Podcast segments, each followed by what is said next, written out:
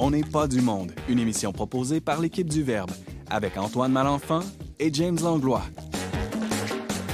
Cette semaine à l'émission, Sarah-Christine Bourriane nous présente le père André Morancy, fondateur d'une maison d'accueil pour hommes ici à Québec. Ariane Beauferré passe au crible le cannabis thérapeutique et Simon Lessard analyse les aspirations et limites du mouvement woke. Bref, on n'est pas du monde.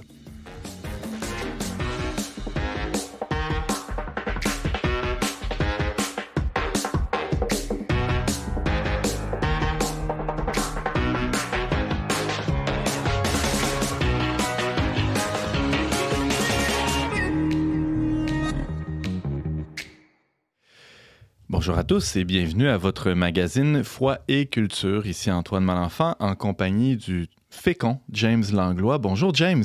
Hey Antoine. Quoi de neuf dans ta vie, James Langlois? Euh, cette semaine, il me semble qu'il y avait quelque chose de nouveau. Là, euh... Ouais, ben je suis papa d'une troisième fille. Ah! Ben, pas d'une troisième fille, d'un troisième enfant. Une troisième fille. personne, ouais. Ouais, ouais, c'est ça. Comment ça s'appelle l'heureuse euh, euh, l'heureuse élue, la, la, la petite la, la petite euh? Constance. Constance qui, qui, a fait son arrivée dans la famille Langlois. On, la, trouve- on la salue, elle nous écoute présentement. Son... Sûrement, sûrement. Entre deux siestes. Là. Ouais, ouais. Mais je trouve le temps quand même de venir à l'émission. là. C'est impressionnant, hein? Pas tant que ça, en tout cas. Non, mais on est content que tu sois avec nous euh, ma- malgré toute cette nouveauté. Euh, on a aussi euh, beaucoup de nouveautés autour de la table. Euh, ben, Ariane, Ariane c'est, les meubles, ça. C'est les vieux meubles qui. qui... Salut Ariane, tu vas nous parler de, de cannabis de aujourd'hui. cannabis. Euh, Wow. ben, alors, on va t'écouter avec attention. On va recevoir aussi plus tard dans l'émission euh, Simon Lessard qui va nous parler du mouvement woke, comme je disais tout à l'heure en introduction. Et on a de la visite, euh, le père André Morancy. Salut André. Bonjour. Et euh, accompagné de Sarah-Christine qui a fait un reportage chez vous à la Fraternité Oui. Saint-Alphonse. Salut Sarah-Christine. Allô? Alors, euh, tout de suite après la pause, ben, on va en- entendre votre, votre histoire.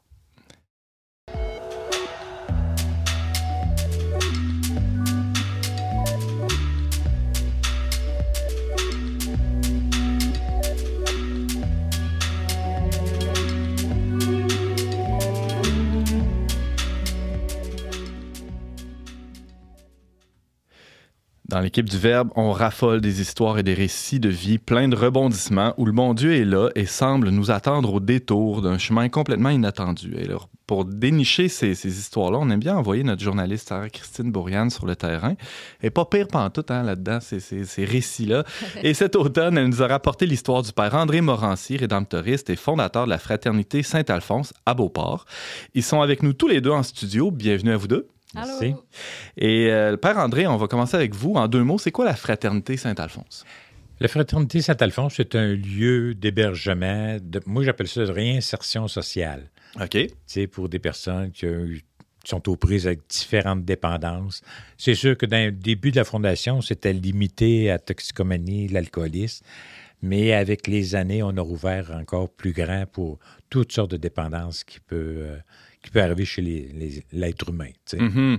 Et euh, bon, je le disais, vous êtes situé à Beauport. C'est un, c'est un édifice euh, quand même assez imposant. Vous avez combien de, de, de lits ou de chambres euh, disponibles? Dans la maison, j'ai 30, 30 chambres. OK. qui existe dans la maison, à part des salles, une grande chapelle. lors des messes de minuit, on est 125 dans la là chapelle. là. C'est grand. Ça fait quand même, ouais, c'est ça, quand même du monde. Le mot, ben, le, le- nom de l'organisme s'appelle la Fraternité Saint-Alphonse. J'imagine que le, le, fait que ça, en fait, que la fraternité, ça soit Excusez-moi, je vais finir par poser une question avec tout ça. Là. le mot fraternité, c'est pas, ah, c'est pas anodin. euh, c'est pas un, hasard que vous avez choisi ça, euh, que vous ayez choisi ça. Euh, c'est important la fraternité dans la démarche justement de réinsertion sociale? Oui, oui, pour nous autres, tu sais, parce que, veux, veux pas, les personnes qu'on accueille, c'est du monde qui sont de la rue, de la prison, Mm. peu importe ce qui peut venir. Ça plus de milieu ça, familial, ça a c'est- de la rocheuse eux-mêmes, puis qu'à la maison, ben, on essaie de créer une vie de famille, dans le fond. Tu sais, c'est pas une maison de chambre pour une maison de chambre. Ça, je leur dis tellement souvent, là. Tu sais, quand tu t'en viens ici, c'est parce que tu vas vivre autre chose que juste une maison de chambre. C'est pas juste un toit, là. Ouais, Mm. la nourriture, puis euh, Ouais, ouais, ouais. Fait que euh, la fraternité, ben, c'est ça qui, qui regroupe le mot fraternité. Puis Saint-Alphonse, ben, c'est le fondateur des Ah. euh, Saint-Alphonse de Légorie. Ouais. Fait que c'est pour ça là, que j'ai pris son nom à lui pour euh, le. Parce que, euh, bon, je le disais en, en introduction, Père André, euh, vous êtes rédemptoriste, mais vous n'avez pas toujours été rédemptoriste. Et il y a quelque chose même dans votre parcours qui, on pourrait dire, vous prédestinait à, à- à s'occuper des, des hommes qui sont aux prises avec des problèmes de dépendance. De, de quel milieu vous, vous venez ou c'est quoi votre, votre autre vie avant? OK, bon. c'est sûr qu'on va avoir une émission qui va être très longue, ne pas. non, mais euh, moi, c'est sûr qu'à l'âge de 20 ans, j'avais un bar et un restaurant à Mm. Shawinigan. Je viens de Shawinigan Sud. OK. Et puis, c'est ça. À 20 ans, j'ai rouvert un bar puis un restaurant. Puis, euh, j'ai roulé ça jusqu'à 11 ans de temps. Fait que euh, j'étais fiancé là-dedans aussi. Euh, on s'est pas rendu au mariage, mais on a rompu avant. Mais Uh-huh. le bon Dieu avait suivi là-dedans aussi, il faut croire. Ben ouais. Ça arrive comme ça. puis même avec mon commerce, j'ai fait faillite. Fait que, tu sais, là, j'avais plus de raison à dire au Seigneur, je peux plus te suivre. Parce que moi, je disais toujours, je suis prêt à te suivre, mais garde tout ce que j'ai. Ben ouais. Mais ça s'est fait, ça a déboulé, en tout cas, que ça a fait. euh, ça a été ça ma vie. Alors, le, le, le milieu, euh, c'est ça. euh, euh, donc, votre connaissance du, euh, des débits de boissons, on pourrait dire, euh, euh, vous, vous a été utile, j'imagine, par la clientèle que vous fréquentiez, mais aussi votre expérience de, de cuisinier. Comment ça vous sert aujourd'hui? Mais c'est sûr, tu sais, quand tu as, un commerce, un bar, tu es en arrière du comptoir, tu sers ton, ton Ouais. client. Euh, le petit mononcle, la petite ma tante qui est là, qui a deux, trois bières de prix, là, elle commence à parler de sa vie, elle commence à parler de ce qui se passe à la maison. Fait que, veux, Il y a un peu pas, de thérapie qui fait. tu Ben ouais. t'écoutes, tu sais. Ah, Fait que c'est comme ça là, que ça a développé, parce que je peux pas dire que je, je suis devenu prêtre pour travailler dans ce milieu-là. Ouais. Tu sais, pour moi, euh, je me disais, devenir prêtre, ben, on a toutes sortes de, de missions, toutes les rédemptoristes, le sanctuaire, on a un paquet d'affaires, tu sais, qu'on a des besoins de, de confrères. Ouais. Mais la vie a fait que j'ai été faire du bénévolat à l'Aubrivière dans le- mon noviciat. Puis là, j'ai vu là, le monde démuni. Ah. Tu sais, que dans, dans un bar ou dans un restaurant, tu le vois pas. Tu vois ceux qui viennent puis qui payent. Tu sais. Sais, puis les teuteux de table, tu regardes de travers en voulant dire dépêchons d'en prendre un autre, ça c'est plus payant. tu sais. Ouais, ouais, ouais.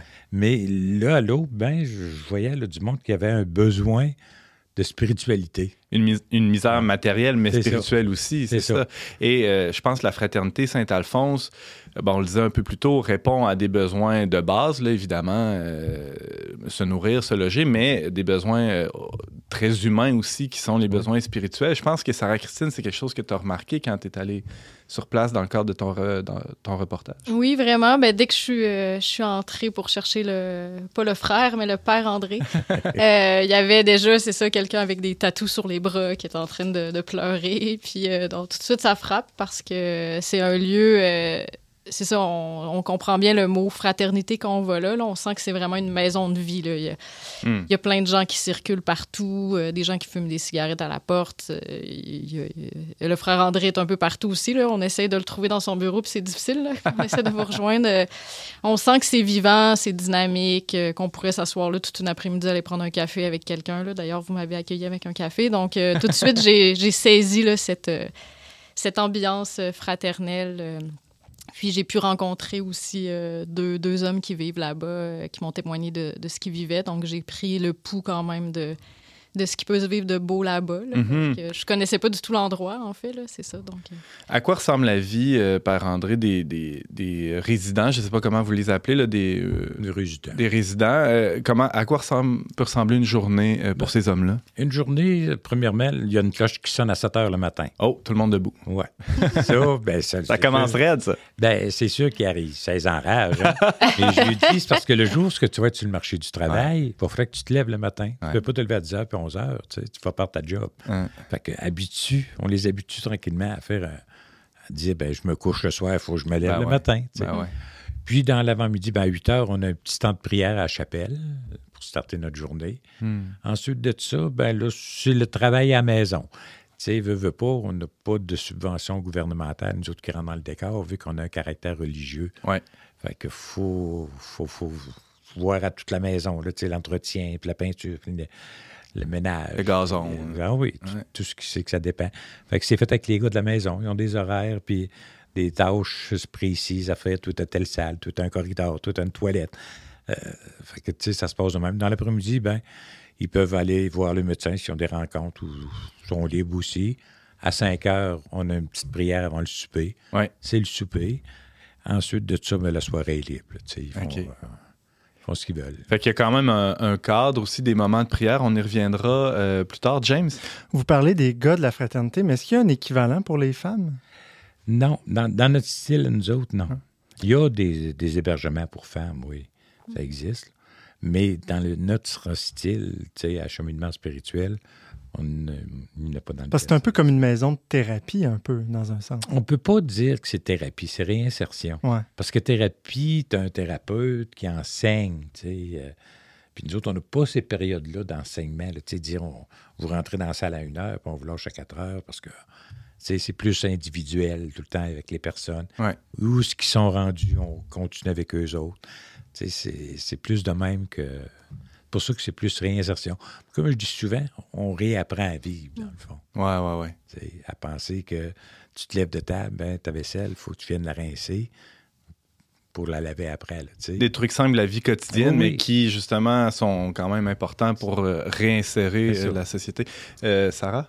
Mais juste sur la question de James, je me demandais, la maison de Job, c'est est-ce que c'est euh, c'est une œuvre, euh, c'est Je- chrétien, mais est-ce qu'il accueille des femmes? Je ne sais pas. Je sais pas, je pense qu'il y a une maison femmes aux autres aussi, Oui, à parce qu'il me semble, je- j'ai eu vent que... Ouais, ça se peut, ça, que, que ça existe. là. En, en tout cas, on lance l'appel à quelqu'un qui voudrait fonder l'équivalent pour les femmes, là, si jamais. Et si ça existe, ben, euh, contactez-nous. Avisez-nous. Ouais, c'est ça, on serait heureux de vous recevoir. Par André, euh, on parlait des moments de prière dans, dans, dans la vie. Dans la vie de la fraternité. Euh, comment les gars, ils vivent ça dans, dans la maison, ces moments-là? Est-ce qu'ils sont euh, réfractaires? Est-ce qu'ils participent de bon cœur? J'imagine qu'il y a de tout. hein. Ah oui, ça c'est sûr. Quand on les rencontre, on fait toujours des entrevues avant de, de les accepter. Ouais. Puis là, on les explique le programme de la maison, qu'est-ce qu'on lui offre, puis tout ça. Ah, j'ai besoin, oui, de. tu sais, on parle de spiritualité. Ah oui, j'ai besoin de tout ça, puis ça va m'aider. Puis, mais moi, comme je dis toujours, après que les pantoufles sont mis au pied du lit, c'est un autre paire de mains. c'est là le vrai test. hein. acceptés, ouais. Ouais, ouais, ouais.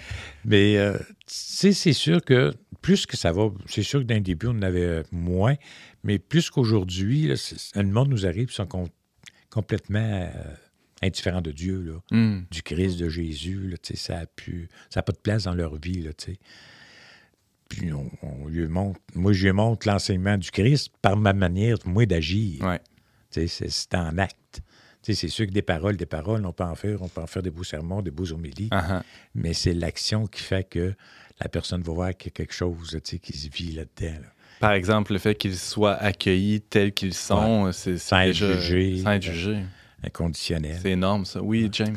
J'ai l'impression, quand on regarde le, le reportage là, qui a été publié dans Le Verbe, que vous, les, les- les- les membres de la fraternité, c'est, euh, ce sont des hommes d'un- d'une certaine tranche d'âge, là, peut-être, je ne sais pas, euh, 40 ans et plus, 40, 50 ans. Est-ce que vous en avez des, des plus jeunes? Oui, oui, on a eu des plus jeunes. Oui, présentement même, on en a des, euh, on a dans vingtaine. Ah, OK. encore, oui. Mais tu vois, le dernier, là, qu'on vient de, il vient de partir pour l'hôpital, il avait 70 ans. Hmm. Sais, C'était une personne seule, puis démunie complètement. là. Il était là depuis longtemps? Euh, ça faisait à peu près trois mois qu'il était avec nous autres. Mais il est descendu bien vite. Là. Il était aux soins palliatifs présentement. Père André Morancy, je rappelle, vous êtes euh, responsable, fondateur en tout cas de la, de la fraternité Saint-Alphonse à Beauport. Euh, les gars, des fois, bon, ils rentrent, ils ressortent, ils- des fois ils reviennent. Est-ce qu'ils reviennent des fois comme résidents euh, à cause d'une rechute? Est-ce que ça leur arrive, leur arrive aussi après ça être rétabli ou être ré- réinséré parfaitement? Euh, Est-ce qu'ils reviennent vous visiter, vous dire bonjour? Oui, oui, oui. Il y en a quelques-uns là, qui reviennent nous montrer même les petites familles. Ah, ouais. aujourd'hui. Hmm. Ça, moi, je dis toujours, c'est notre paye. Là, tu sais. C'est clair. Au début, au début là-dedans, là, moi, je me disais, mon Dieu, que je veux sauver tout le monde. tu faisais pour eux autres ce qu'il fallait qu'eux autres fassent. Mais après un certain temps, on dirait que le bon Dieu nous dit là, au slack, là, fais juste semer, puis ça lui appartient. Euh, puis, c'est comme je dis aux gars régulièrement, tu parce qu'eux autres, tu lui parles de, un peu du, du Christ, puis de, de la, de la foi, de la religion. Ah, tu feras pas un père pas un frère avec moi, tu sais. Bon, ça pas Pas le que bonne idée. T'as même pas le style pour faire ça. J'ai niaise, remarque Ouais, ouais, ouais. Mais tu sais, je lui dis toujours, moi, ce qui est important ici de la fraternité, c'est que le jour où que tu vas partir de la maison, tu saches que tu n'es pas tout seul. Ouais. Je, je te fais pas ça pour que tu ailles à la messe tous les dimanches. Là. Je te dis pas ça pour que tu ailles à la messe tous les dimanches. Je veux que tu saches qu'il y a quelqu'un qui t'aime dans le toi. qui va sortir avec toi sur la rue pour continuer à reprendre ta vie. Hmm. Ça, c'est c'est mon point important, moi, dans, dans la mission, hein, la fraternité. Sarah? Oui, euh, mais je trouve que vous avez comme un accueil inconditionnel, euh, autant dans la manière, c'est ça, de les écouter, de les accueillir, mais aussi d'être ferme puis de les laisser libres. Puis en même temps, euh, c'est ça, il y a comme l'aspect de la foi qui est quand même euh, à considérer. Euh, comment que ça les aide dans le processus? Quelle différence ça fait? euh? Bien, c'est sûr qu'on on voit la différence dans les personnes quand qui, qui, ont, qui laissent entrer. Tu sais, moi, je dis toujours, laisse, ouvre ton cœur. Juste une petite T'sais, claque. hein. Ouais, laisse, laisse-les juste prêts à accueillir quelque chose. Puis on voit la différence. Mm. Après un certain temps, tu vois tout de suite l'attitude de la personne qui a changé. Ah ouais. Tu sais, euh, t'as plus à checker, tu le sais que ça va aller, puis ça va fuiter. Il va faire ses affaires, euh, il se prend en main, il fait ses démarches. euh, tu sais, fait que c- tu vois tout de suite qu'il y a une différence là, tu sais, qui, qui s'installe. C'est assez paradoxal, hein, parce qu'on on, voit comment la- l'abandon à, à- à Dieu euh, permet de se libérer des dépendances. hein. C'est comme, euh, euh, mais la- la- l'attachement à Dieu, c'est pas une dépendance, c'est une relation, c'est une relation d'amour. Euh, c'est quoi votre rapport avec les, les AA Est-ce qu'il y, a des groupes de AA dans la fraternité, en marge de la fraternité? Comment ça marche? Oui, normalement, j'ai des meetings qui se font directement dans les salles en bas. Ok. J'ai présentement, là, on est restarté un peu, là, il y a trois meetings qui ont pris le, le salle qui était là, Ouais. parce que tout est, est arrêté. Là. Oui, oui, oui, c'est ça. que ça aussi, ça les aide. tu sais, Ils ont juste à prendre l'ascenseur, descendre, Ben ouais. ils sont direct dans la salle en bas. tu sais. Euh, Ça, ça les aide à se remettre sur Ouais. pied. Euh, merci infiniment. C'est tout le temps, malheureusement, qu'on avait, frère euh, Père André, pardon, mais euh, on était vraiment ravis de, de vous lire, de vous lire d'abord dans le dans le, le, le- le mag- le- le magazine, le reportage que Sarah, comment ça s'appelle ça? Magazine, le reportage que Sarah Christine a, fait chez vous et on invite les gens à le consulter aussi sur le.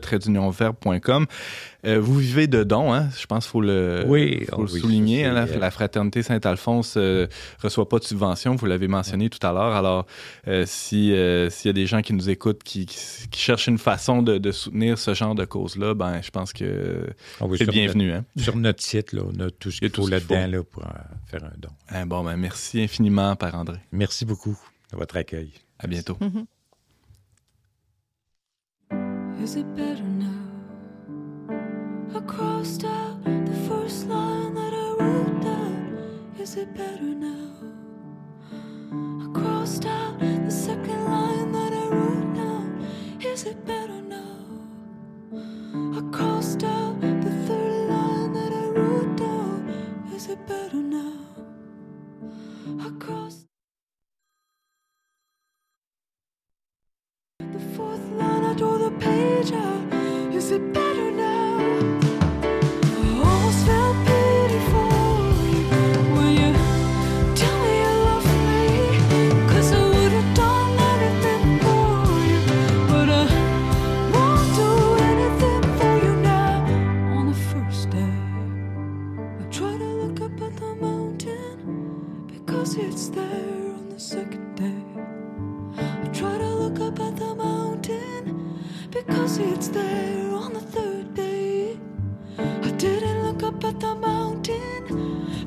It's there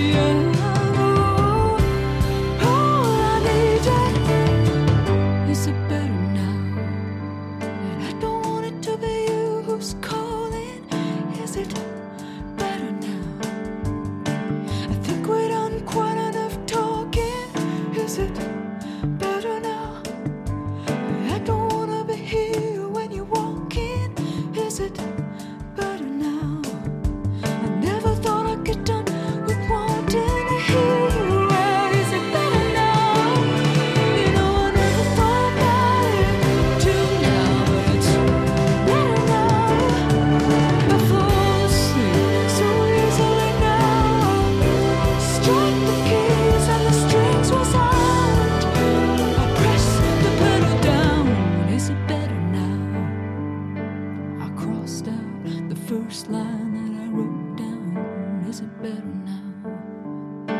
I crossed out the second line.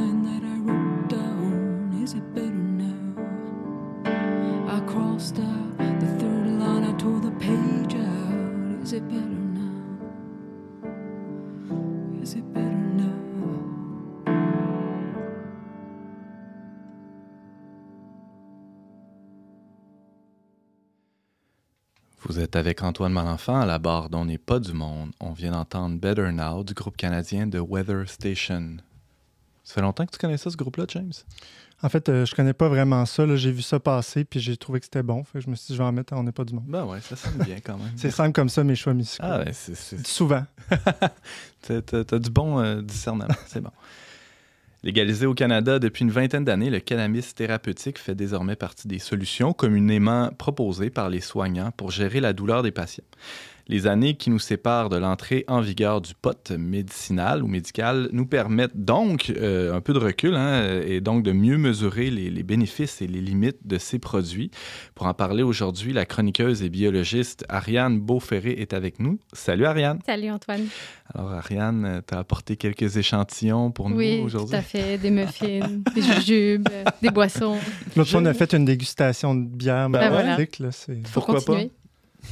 Ah, Surtout que cette semaine, on recevait le père André Morancy qui nous parlait des dépendances. Alors, c'est- la suite euh, logique. La suite Ouais, logique. je tiens à dire que c'est la deuxième semaine qu'on parle de potes aussi. C'est vrai, dans, dans le, le témoignage de Laurence là, euh, récemment. Bon, alors, euh, pour les auditeurs qui, qui se joignent à nous euh, aujourd'hui pour la première fois et qui n'ont pas écouté les autres émissions, il y a quand même, c'est un autre sujet. là. Aujourd'hui, on ne parle pas de, de, de potes récréatifs. Il faut, Non. faut- faut mettre ça clair. Euh, Ariane, tu nous parles de, de, de, euh, de cannabis médicinal. C'est quoi exactement le cannabis, Ben, cannabis c'est la médicinal? même plante que le cannabis euh, qu'on fume en juin, là. mais euh, le- la différence, c'est que le dosage des substances chimiques n'est pas le même en fait, Hmm. et qu'il est prescrit par un médecin. Donc c'est la plante, ça s'appelle le cannabis sativa, on l'appelle aussi le chanvre. C'est une plante, quand on l'appelle chanvre habituellement, c'est qu'elle contient pas de euh, cannabinoïdes, mais qu'elle elle va être utilisée par exemple pour faire des textiles, Ouais. pour faire des isolants, ce genre de choses. Donc c'est une plante qui est quand même assez versatile, qui est utilisée pas seulement euh, dans la médecine, pas seulement de façon récréative. Et depuis très longtemps, je pense. C'est pas, pas nouveau l'utilisation Ah, de bah, ça. fait pas non plus des siècles et des Ah siècles. non? là. Ok. ça dépend où. Mais en Occident, ça fait pas si longtemps qu'on connaît le cannabis. Ça fait seulement depuis le début du XXe siècle à peu près. là. Mhm. Euh, alors, pourquoi on l'utilise, euh, le, le cannabis médicinal, essentiellement? On va l'utiliser pour tout ce qui est douleur chronique. Donc les personnes qui vont souffrir par exemple d'arthrose, d'arthrite, euh, certains types de cancers. Euh, c'est pas toutes les douleurs chroni- chroniques, mais tout ce qui est plutôt inflammation des tissus, par Ah, exemple, ou les, les douleurs qui sont nerveuses. Et donc dans ces cas-là, le, cannabis médicina- médicinal ou thérapeutique ou médical, on peut dire les trois, va, peut avoir euh, une influence sur la douleur qui est ressentie par le patient. Ça peut aider un peu au sommeil, ça peut aider à, à se, se relaxer un peu, faire du bien au tissu. Et euh, bon, le- le- le- les douleurs chroniques, on peut penser que c'est marginal, mais ça représente quand même pas mal de monde. Oui, bah surtout en Amérique du Nord où on a quand même une population qui est un peu vieillissante, Mm. au Québec notamment. Et donc les douleurs chroniques, c'est assez, euh, c'est assez commun. On estime à peu près 20% de la population qui a des douleurs chroniques. Et est-ce que les médecins, Ariane, ils vont prescrire ça ou proposer ça d'emblée à tous leurs patients qui, qui ont des, ce genre de, de souffrance-là, de douleur? Non, pour deux raisons. Déjà parce que c'est pas tous les médecins qui sont à l'aise avec le cannabis. Ça fait pas non plus si longtemps que c'est utilisé. À l'aise, Euh, pas éthiquement, mais, mais médicalement. Médicalement, ils sont pas à l'aise parce que c'est pas quelque chose qu'ils connaissent. Ils n'ont pas forcément eu de formation là-dessus dans, le- dans leurs études. Ils n'ont pas forcément de collègues qui prescrivent ça non plus.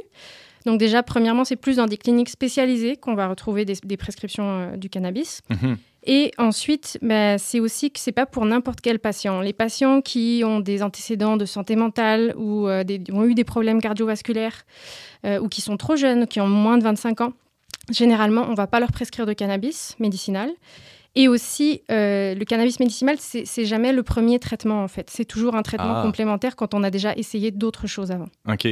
Bon, quand on parle de, de cannabis médicinal, là, moi, j'imagine ma grand-mère qui souffre euh, d'arthrite, qui est dans son Lazy Boy, euh, qui met la musique dans le tapis, puis là, qui s'allume un gros pétard. Est-ce que c'est comme ça que ça fonctionne, Ariane? Potentiellement, oui, c'est possible, parce que euh, c'est tout à fait légal de faire pousser soi-même du cannabis, depuis 2001 même au Canada, quand on a une prescription. Ah, OK. Mais c'est pas ce que conseille le médecin parce que quand on fait pousser soi-même son cannabis, alors oui, ça va être bio, ça va être fait, euh, on va avoir fait pousser soi-même la plante, la plante, mais le fait de la fumer déjà, c'est prouvé que ça nous fait des problèmes euh, aux poumons. Les inconvénients dépassent les, les- les bénéfices. Ça peut arriver. Ouais. Et en plus, le cannabis médicinal, il y a un dosage très précis Hmm. euh, du THC et du CBD, qui sont les deux principales substances, le tétrahydrocannabinol et le cannabidiol.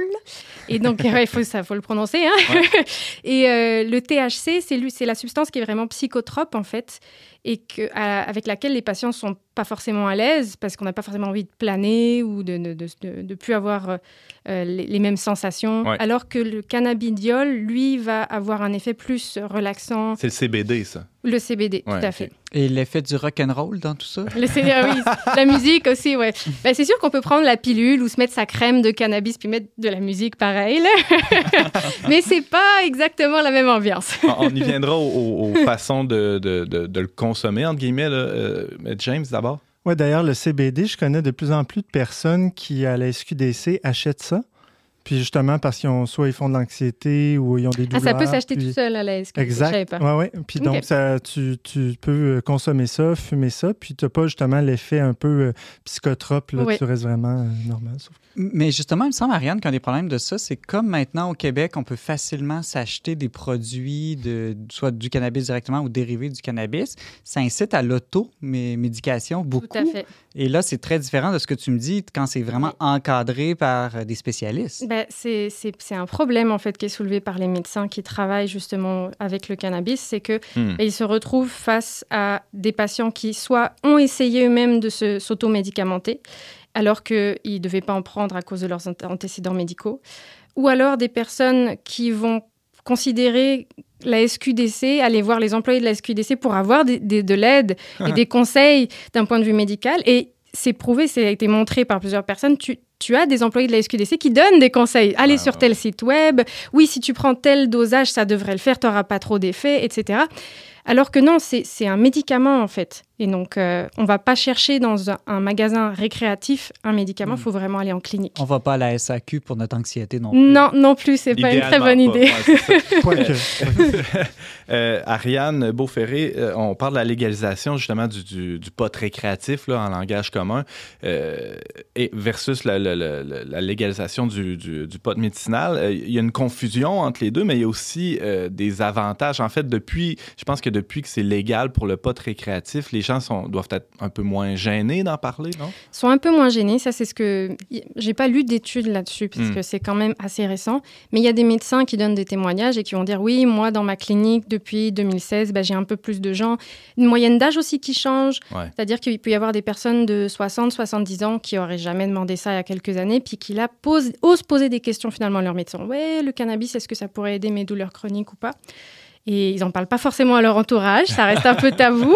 Ou c'est l'inverse, mon petit-fils me dit que Exactement. Ou ça. sinon, c'est Ah, mon petit-fils m'a dit que ben, lui, euh, ça lui faisait du bien, puis j'avais qu'à aller à la SQDC, puis là, ils en parlent à leur médecin. Ah. Et donc, euh, ça, ça lève un tabou. Mais l'autre effet, ben, c'est aussi que comme ça, la légalisation a donné un peu l'impression que c'est un effet un peu bénin, en fait, Ouais, sur la santé. banalisation, Ça, ouais, ça le ça. banalise.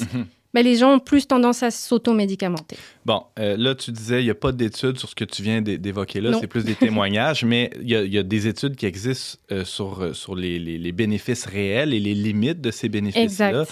Euh, que tu as consulté, les- ces études-là? Oui. Qu'est-ce que tu as retrouvé dans Si, si, si je voulais en parler aujourd'hui, c'est parce qu'il y a deux grosses études qui viennent de sortir. Il y en a une, c'est une revue de littérature qui a été publiée dans un grand journal, c'est British, je sais plus le nom exact. Euh, c'est pas d'importance. C'est un grand journal, en, une revue scientifique euh, médicale. Euh, ils ont fait une revue de littérature de type méta-analyse. Donc ça, ça se fait beaucoup dans les, les recherches médicales. On va prendre l'effet de certains médicaments dans plein d'études qui ont été réalisées partout dans le monde entier. On regarde les résultats cliniques et on essaye de faire comme une grosse moyenne, d'avoir des résultats globaux. Une étude d'études. C'est exactement ça. C'est dans le British Medical Journal. Oui, voilà. Bon, Ouais. j'avais plus le titre sous les yeux. et donc, dans cette étude, ce qu'ils ont, ce qu'ils ont cherché à voir, c'est est-ce que vraiment le cannabis médicinal, ça peut réduire la douleur? Ouais.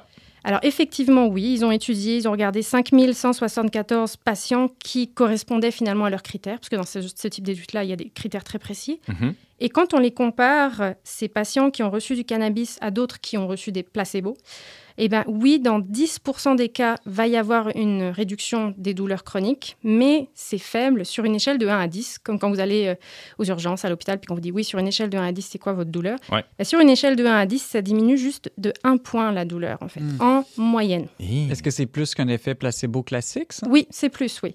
Mais c'est variable en fait. Vous allez avoir des personnes, ça reste une moyenne. Vous allez avoir des personnes peut-être qui vont avoir une, euh, une réduction de la douleur qui va être beaucoup plus notable. Mais, ce qu'il faut surtout retenir, c'est que c'est pas un traitement miracle en fait. Et l'autre étude, qu'est-ce qu'elle raconte? Alors là, c'est une étude de l'université, enfin, avec un chercheur de l'université Laval et d'autres chercheurs. Et eux, ils se sont intéressés au, euh, à l'in- l'incidence de la prise de cannabis thérapeutique sur euh, les problèmes cardiovasculaires. Parce que c'est connu depuis plusieurs années, en fait, que prendre du cannabis, ça peut entraîner, euh, enfin, entraîner, non, le lien n'est pas aussi euh, direct, mais ça peut peut-être favoriser, avoir un- une influence sur les infarctus et tous les, euh, tous les problèmes cardiovasculaires. D'ailleurs, les personnes qui ont des problèmes cardiovasculaires, on leur déconseille généralement de prendre du cannabis.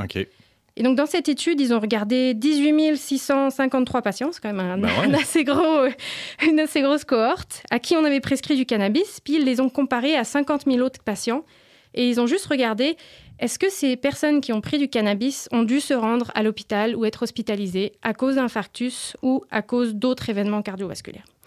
Et effectivement, les personnes qui prennent du cannabis se retrouvent un petit peu plus souvent à l'hôpital pour des problèmes cardiovasculaires. Et là, on, euh, on parle de, de- de prise de cannabis, pas sous forme de euh, d'inhalation ou euh, fumée, Non, non. là, c'est sous forme vraiment de, le médicinal, les pilules, pilules. des crèmes euh, à inhaler. Euh, Il y a des personnes aussi qui le fument parce qu'elles vont faire cultiver elles-mêmes Mhm. leur propre cannabis, mais il y a différentes formes. là. Simon? Euh, en tant que chrétien, je me demandais, Ariane, tu sais, on nous a toujours dit qu'il fallait pas prendre de drogue. Mais Oui. là, ça devient légal. Le fait que ce serait un médicament, est-ce que ça veut dire qu'il n'y a plus aucun problème éthique? On fait plus ou moins ce qu'on veut tant que l'intention est médicinale? Bah, c'est sûr que si on le considère comme un médicament, ça veut dire qu'on a un problème de santé. Si on n'a pas de problème de santé, l'Église nous dit, mais on n'est pas censé consommer des drogues en fait, parce que ça va, surtout le cannabis, c'est différent d'autres substances qui peuvent nous rendre dépendants, comme l'alcool ou la cigarette. En quoi c'est différent? Ben, on va être intoxiqué en fait tout de suite. Il y a une perte des sens, il y a un effet, euh, bah, le- l'effet psychotrope justement. Mhm. Donc ce premier effet-là fait en sorte qu'on n'est plus capable de prendre des décisions euh, qui soient raisonnées, ce qu'on n'a pas avec un verre de vin ou une, ou une cigarette. Et ça peut avoir des effets néfastes sur nous-mêmes, mais aussi sur la santé des autres. Et en plus, il peut y avoir des effets graves sur notre santé, même en ayant pris juste une fois du cannabis, en fait. Ça peut servir de déclencheur pour des problèmes de santé mentale, des problèmes cardiovasculaires, qu'on ne savait pas qu'on on était prédisposé avant d'en prendre. Hmm. Donc, il y a un effet sur la santé qui peut arriver, qui est potentiel. Il y a une intoxication qui, elle, est réelle. Donc, l'Église, elle nous dit assez clairement, d'ailleurs, ben, cet effet-là, faut pas le rechercher d'un point de vue récréatif. Mais par contre, si c'est une, on recherche, on utilise le cannabis pour ses effets médicinaux, là, c'est complètement différent parce que l'objectif est différent. Et on cherche finalement à réduire la douleur, finalement, mais pas à, à planer puis à sortir du réel. Surtout quand c'est encadré par, une, par des spécialistes, Oui, des c'est médecins. encadré par, par des médecins. De même que bah, avec d'autres médicaments, c'est possible d'avoir ces effets-là. là. Oui, tout à fait. La morphine, euh, de- il y en a sans doute plein d'autres, là, auxquels on peut être dépendant, qui nous, nous remettent dans un état différent où on n'a plus, euh, on n'est plus tout à fait en capacité de prendre des décisions. Euh, et le cannabis, bah, il rentre là-dedans finalement. Euh, tu, tu parlais des, justement des effets néfastes qui peuvent se déclencher dès la, la première consommation et je pense que c'est d'autant plus vrai pour les moins de 25 ans. D'ailleurs, il y a eu un débat quand ça a été Oui. légalisé ici. Est-ce qu'on permet dès 18 ans, 20, euh, 21 ans, euh, en- entre autres en ce qui a trait au, au, euh, au- comme déclencheur de maladies mentales assez importantes. Là. Je pense que Oui, parce ça reste que, débattu, ça. Ça reste débattu, mais il reste que le cerveau, il est encore en formation jusqu'à 25 ans. On a beau être majeur à 18 ans, à 25 ans, notre corps, il n'est pas fini. Et le fait de prendre des drogues, ça a un impact sur notre construction du cerveau, sur notre santé mentale aussi. Et cet effet, il est beaucoup plus fort, en fait, que des personnes qui vont consommer du cannabis plus tard dans leur vie. Mhm. C'était très, très éclairant, Ariane Beauferré. Merci beaucoup de ce, pour ce tour d'horizon euh, scientifique sur le cannabis médicinal et même un peu plus. hein. On, on a abordé plusieurs sujets aujourd'hui. Merci d'avoir fait ces recherches-là pour nous. Merci.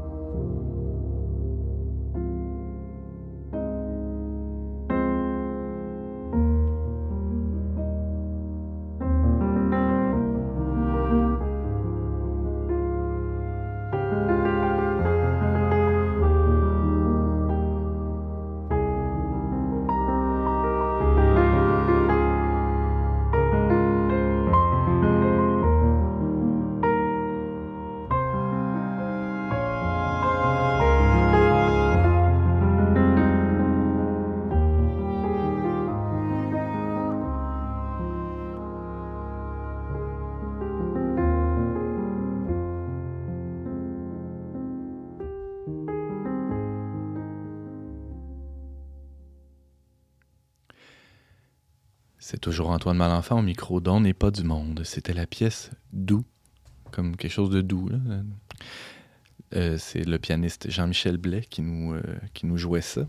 C'est un extrait de, de son prochain album intitulé Au Bad, apparaître le 4 février 2022. Alors que les dernières décennies nous ont habitués au Québec et au Canada, à tout le moins, à des lignes de front politiques dessinées sur l'axe gauche-droite ou euh, sociodémocrate contre conservateur, euh, les récents débats à l'Assemblée nationale ont cependant dévoilé une ligne de fracture entre les woke et les moins woke ou les pas woke pantoute. Les hein, duplessistes. les- Ou les duplessistes, Ouais. hein, peut-être. Alors, pour nous éveiller à ce, ce nou- ce nouvel enjeu, le chroniqueur et rédacteur Simon Lessard est avec nous. Salut. Salut Antoine. Simon, euh, quand on ouvre les journaux euh, ou les réseaux sociaux, là, ces jours-ci, il semble y avoir autant de définitions du mot woke qui existe de recettes de gâteaux au chocolat. Ouais, surtout que le woke, c'est pas la même chose que le wok en cuisine. Ah, mais c'est ça, vrai. euh, grâce à Gabriel Nadeau-Dubois, on l'a bien compris euh, dans les dernières semaines. C'est vrai. Alors, tu vas nous démêler là-dedans. Là. C'est quoi un, un woke? Ben, Je vais essayer, Antoine, mais pour être honnête, quand je préparais ma chronique, je me suis rendu compte que c'est très difficile de parler du wokisme d'une manière, disons, neutre ou objective parce que c'est c'est d'abord un mouvement très engagé, très activiste, qui lui-même est très peu neutre. Donc, en tout cas, je prétends pas ici faire une chronique, euh, disons, universitaire. là. C'est Mhm. à, à la fois informatif et peut-être éditorial en même temps comme chronique. là. Parfait. Alors, on t'écoute. Euh, D'où ça vient, ça, ce mot-là? Bon, la, la- la première chose, il faut savoir que ça vient surtout, là, ce- c'est un mouvement, même plus qu'une pensée, un mouvement activiste et politique qui, qui a émergé dans les campus américains euh, il y a environ une dizaine d'années, autour des années 2010. OK. Et ses racines théoriques sont beaucoup, beaucoup plus profondes. J'en parlerai pas aujourd'hui parce que ça nous lancerait dans un autre cours de philosophie, mais je peux juste dire un mot que ça vient, entre autres, d'une école en Allemagne qui s'appelle l'école de Francfort et la théorie critique. Hmm. Donc, ça se présente comme quelque chose de très nouveau, mais en réalité, c'est ancré dans une grande tradition philosophique qui remonte entre autres jusqu'au marxisme. J'allais faire une blague de cuisine. C'est un peu réchauffé dans, dans le. Ouais, on pourrait dire ça, effectivement. Mais sous- avec euh, quelques épices de plus quand même. Euh, c'est quoi les éléments? là? En fait, Il y a un élément central. Woke, hein, ça vient de- de- du mot anglais qui veut dire être réveillé, être éveillé. Donc, c'est d'abord un terme qui a été euh, utilisé par euh, ceux qui font la promotion de cette euh, idée-là comme un terme positif. Eux, ce qu'ils disent, en fond, c'est qu'ils sont éveillés à des nouvelles formes d'injustice sociale Uh-huh. qui touchent particulièrement des minorités ou même ce qu'ils vont dire des nouvelles minorités, surtout dans les pays occidentales, euh, disons, aisés, riches. C'est-à-dire ce que les gens sur les campus américains, de la côte Est et Ouest, euh, vivent dans leur vie quotidienne.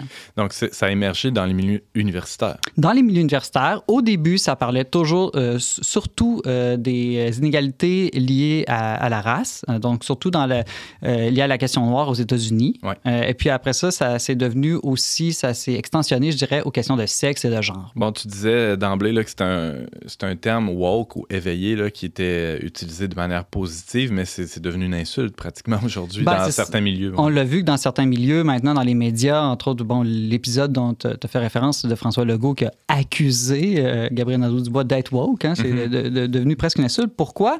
Euh, Parce que c'est une pensée euh, qui est vraiment radicale, extrême, tellement des fois qu'on dirait qu'elle se caricature elle-même sous, certains, sous certains aspects. Et donc, euh, et- et donc, pour, pour certains qui désapprouvent totalement cette pensée-là, euh, c'est vraiment péjoratif euh, d'y d'y adhérer. Bon, là, tu disais aussi, ça, ça, ça vise à euh, soutenir ou défendre des, euh, des, des, des personnes victimes d'injustice. Mhm. Il y en a des injustices. Évidemment, quand on pense à- à- aux États-Unis, euh, il y a des vraies tensions, entre guillemets, raciales, là, où il y a des vraies injustices. Euh, euh, c'est sûr qu'on n'est plus à l'époque de la ségrégation, mais quand même, euh, on, fait juste regarder certaines statistiques, comme les, les, personnes dans les prisons, par exemple.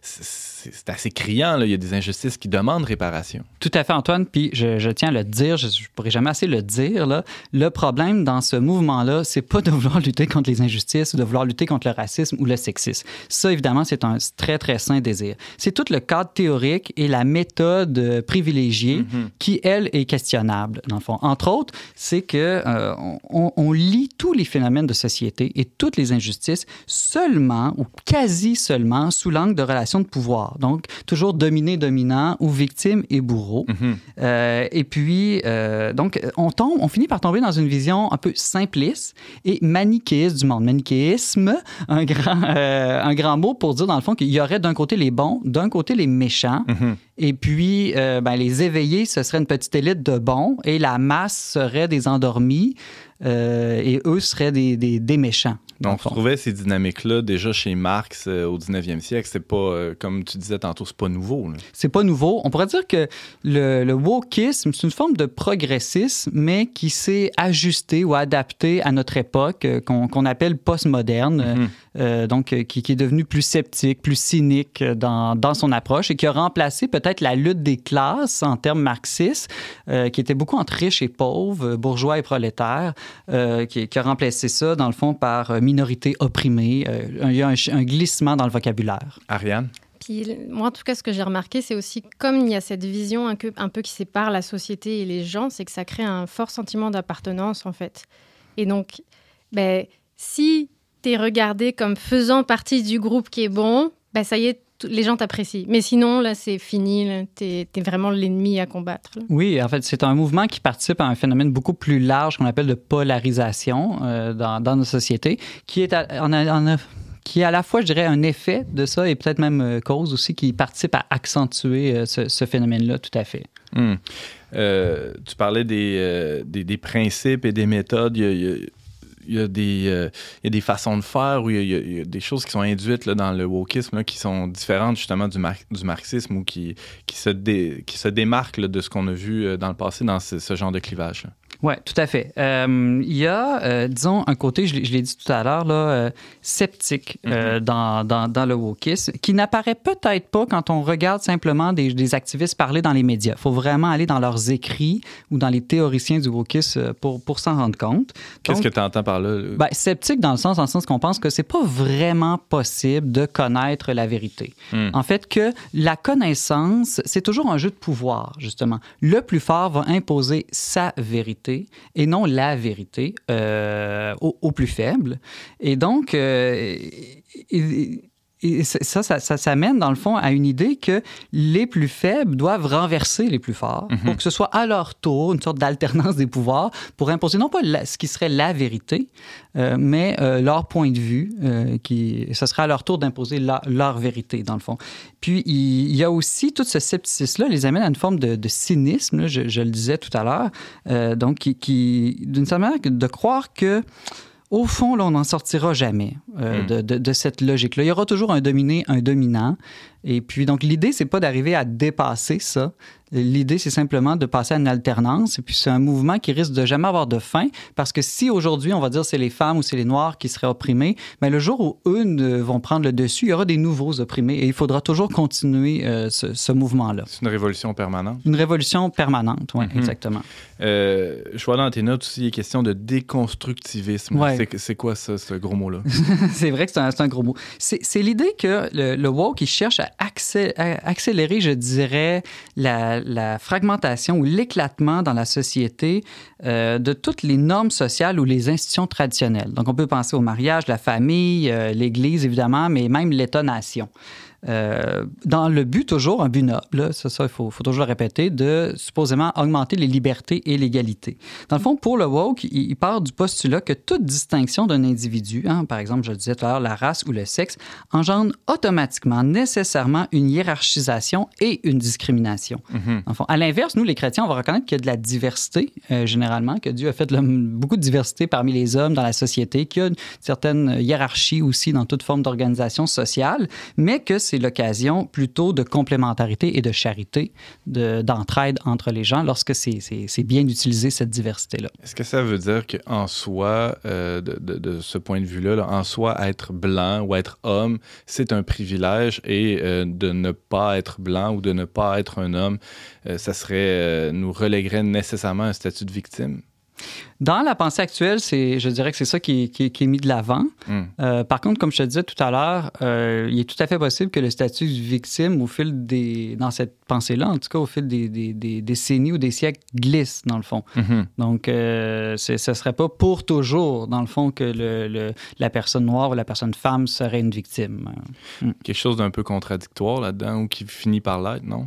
Il y a beaucoup de contradictions, euh, je trouve, dans ça. Entre autres, ils vont dire, par exemple, qu'il faut désinstitutionnaliser les choses, donc briser toutes les, les structures de pouvoir, mais en même temps, eux-mêmes, ils vont hyper institutionnaliser, c'est un grand mot, euh, d'autres, euh, sous d'autres formes. Donc, ils vont En in- multipliant les lois, par exemple. multipliant les lois, oui, exactement. En- par la bureaucratisation aussi, demander que ce soit toujours les fonctionnaires par des règlements qui, justement, gèrent euh, L'égalité partout. ouais. C'est ça Mhm. aussi. Par le- la, juridica- la juridiction aussi, donc d'aller en procès euh, co- constamment, en prenant possession des milieux universitaires ou des milieux médiatiques, qui sont des grandes institutions aussi, pour avoir plus d'influence euh, sur la société. James? Ben, tu dis c'est contradictoire, puis de toute façon, Simon a comme pas le choix pour en parler de faire des généralisations sur le, le mouvement, mais on s'entend que dans un mouvement, c'est une réalité toujours multiple. Il y a plein de gens qui pensent des affaires contraires et différentes. Donc, Simon dresse les grands traits, mais c'est sûr que si on compare des points de vue particuliers d'individus, à un moment donné, il y a des contradictions, là, parce que, évidemment, c'est multiforme, là, comme Mhm. réalité. Euh, euh, Quelqu'un qui nous écoute, là, qui, qui adhère à, à- à ce mouvement-là, pourrait pas dire, euh, Simon Lessard, que euh, nos médias, nos institutions, euh, les universités sont quand même euh, dominés là, ou euh, détenus par euh, des hommes blancs de plus de 55 ans. euh, donc, nécessairement, ça déteint sur les contenus, ça déteint sur la recherche, ça déteint d'une manière ou d'une autre sur, ce que ces institutions-là produisent et- et reproduisent comme inégalité. Il y a quelque chose de, de vrai là-dedans. Oui, il peut y avoir quelque chose de vrai, mais... euh, C'est le le- sociologue là, en moi là, qui Ouais, parle. ouais.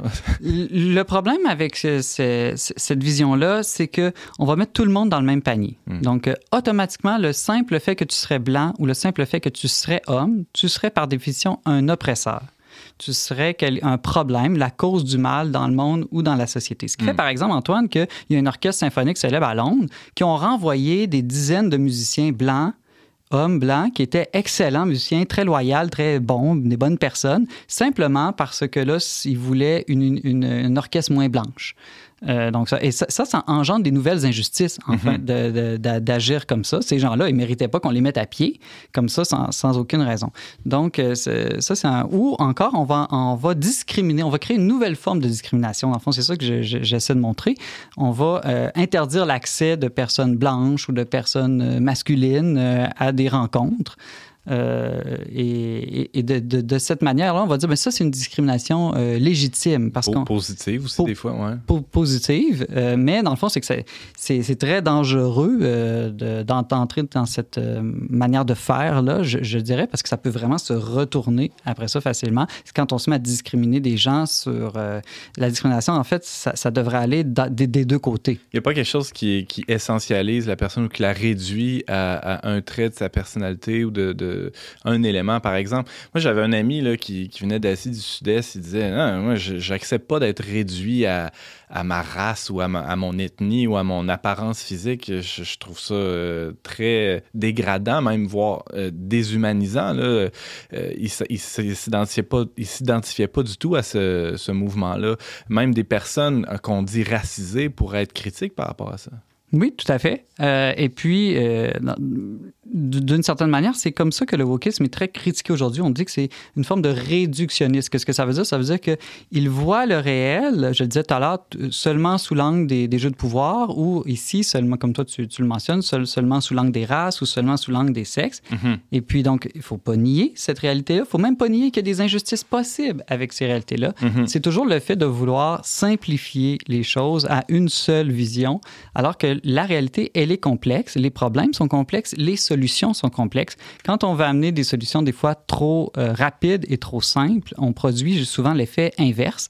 Euh, donc, on... on- Qui fait l'ange, fait la bête, hein, c'est ça, à vouloir purifier le monde, on, on risque de générer d'autres injustices, c'est ça? C'est ça. Puis, euh, c'est intéressant que tu utilises le mot pur, là, purifié, parce qu'il y a euh, une forme de quête de la pureté dans, dans ce mouvement-là, une sorte de nouveau moralisme où on s'auto-déclare pur et tous ceux qui n'adhèrent pas à notre pensée sont des impurs qu'il faut exclure du groupe, exclure de, de la cité. Mhm. Euh, en, en quelques secondes, Simon, c'est quelle pourrait être la réponse du, du christianisme face à, à ce mouvement? Bon, ben en- vraiment en quelques que- que secondes, là, euh, chez les chrétiens, euh, on reconnaît qu'il peut y avoir des victimes, mais ce qui est intéressant, c'est qu'on va pas chercher à enfermer la personne dans son statut de victime. Hmm. Dans le fond, on va pas en faire un statut. Donc, on va euh, d'abord reconnaître qu'on est soi-même, pas une pure victime, mais qu'on est des fois aussi le bourreau envers un autre. Puis, il y a toute la logique de la miséricorde. On peut pardonner à autrui, se pardonner à soi-même, donc dépasser ce statut de victime-là. C'est pas rien. Ouais. Ensuite, les privilèges existent, évidemment, mais comme je disais tout à l'heure, ils doivent toujours être mis au service du bien commun. Ça, c'est la charité d'une certaine manière. Donc, le problème, c'est pas les hiérarchies, euh, c'est même pas le pouvoir, c'est l'égoïsme ou l'abus c'est ce qu'on de en fait, pouvoir. ben oui. Exactement. Puis enfin, ben, le changement, hein, donc le woke qui veut toujours changer les choses, ben ça, c'est bon. Mais c'est pas le changement pour le changement.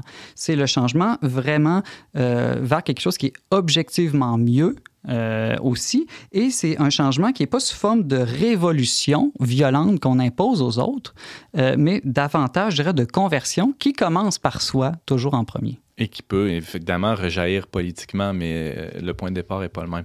Merci Simon Lessard pour ce tour d'horizon du, du wokisme, un nouveau concept plutôt à la mode. On aura, j'ai bien je pense qu'on en reparlera parce que c'est quand même un l'impression- phénomène. Ah ouais, Je suis euh, sûr qu'on va en en reparler avec d'autres chroniqueurs aussi qui auront peut-être euh, euh, des avis euh, complémentaires sur la question. Merci Simon beaucoup. euh, Merci, été Antoine. avec nous.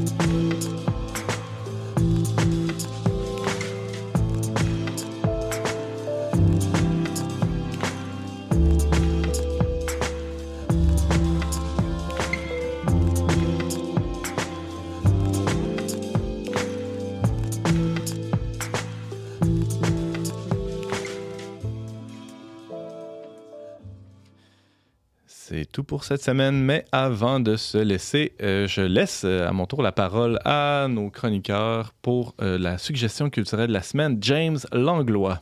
Je suis en train d'écouter sur Netflix. euh, ça, ça, c'est Netflix, hein, ça va souvent avec les congés de paternité. Ah ouais, ah ouais.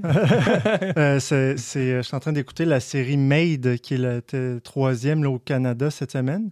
Et Simon parlait un peu de, du wokisme, du fait de, de- de- de la réalité des gens opprimés, tout ça. Ben, c'est une très, très belle série, très touchante sur l'histoire d'une mère euh, qui, dans le fond, vit un peu des abus euh, conjugaux, puis décide de se séparer de son mari, de disputer la garde d'enfants, tout ça dans un contexte socio-économique très difficile. Donc, Mhm. elle est vraiment euh, victime du système à plusieurs égards. On est vraiment amené dans cette réalité-là. C'est très beau, très touchant. Je n'ai pas fini, mais je vous invite vraiment à, à l'écouter. En tout cas, moi, ça, ça, ça fait développer plus de compassion pour cette situation-là. Made sur Netflix. Euh, Ariane? Ben, moi aussi, j'ai une, euh, suggestion Netflix. c'est euh, c'est une vieille série, en fait, mais il y a la 15e saison qui vient de sortir. Il y en a qui, parmi les auditeurs qui apprécient les saisons, les, les séries qui s'allongent, des fois, c'est pas bon là, quand ça s'allonge trop, là, mais bon. J'ai pas encore écouté la dernière saison, c'est les Murdoch Mysteries, les mystères de Murdoch. C'est une série policière qui se passe à Toronto. Et c'est Ah. ça que je trouve intéressant parce que bah, c'est pas aux États-Unis, c'est pas en Europe, c'est pas en Angleterre. Et de voir le Toronto du début du 20e siècle, c'est vraiment intéressant. Il y a beaucoup de personnages historiques qui interviennent dans la série. On voit Winston Churchill, euh, Sir Wilfrid Laurier, euh, euh, Graham Bell. Donc, c'est assez intéressant. Merci Ariane. Euh, donc, Murdoch Mysteries, c'est sur Netflix aussi. Et Simon, quelque chose sur Netflix pour faire euh? Non, un livre qui m'a été, que je n'ai pas lu et que je veux lire, qui m'a été recommandé par le père Dominique Lerouzès, qui est de- déjà venu quelques fois ici à l'émission. Euh, vous l'avez peut-être vu, à tout le monde en parle. Euh, Guillaume Dululle, euh, qui a écrit un livre. Ouais, qui a écrit un livre Je suis un chercheur d'art, comprendre, analyser, expérimenter la communication. Donc, c'est un aventurier, un scientifique, un docteur en neuropsychologie. Et en fait, il, il, a- il aborde les, les lois les mécanismes qui régissent le fonctionnement du cerveau et donc de toute la communication humaine en les mettant en parallèle et en trouvant des similitudes avec les- la structure de l'univers. Et je trouve ça intéressant parce que nous, comme chrétiens, on sait que c'est la parole, le logos, le verbe, hein, qui, qui est Dieu et qui est le créateur du monde. Donc, euh, il me semble qu'il y a peut-être des, des parallèles à faire avec le christianisme. C'est pas si étonnant que les lois de la communication se retrouvent peut-être dans l'univers. Ah, tiens, tiens. Merci Simon, merci à tous nos chroniqueurs et invités de cette semaine. Merci à vous d'avoir été avec nous. Vous pouvez réécouter ou partager cette émission en tout temps via votre plateforme de balado-diffusion préférée. Pour tous les détails, visitez le traitdunionverbe.com baroblique radio. Je remercie nos dévoués chroniqueurs, James Langlois et Judith Renaud à la technique, ainsi que la Fondation Lucien Labelle pour son soutien financier.